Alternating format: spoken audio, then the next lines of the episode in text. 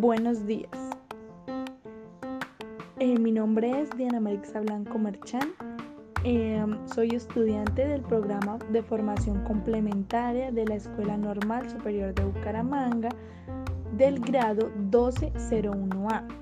El día de hoy le voy a relatar un poema de Rafael Pombo titulado El humo y la llama. Dice así. ¿Por qué, mamita mía? dijo a la llama el humo. Tú eres tan brillante siempre y yo siempre oscuro, cuando nada es más claro que siendo yo hijo tuyo, tu rasgo distintivo debería sernos mutuo. Hijo, la cosa es vieja, la llama repuso. Solo con brillo propio se brilla en este mundo.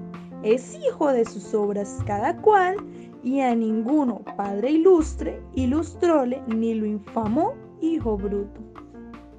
Gracias.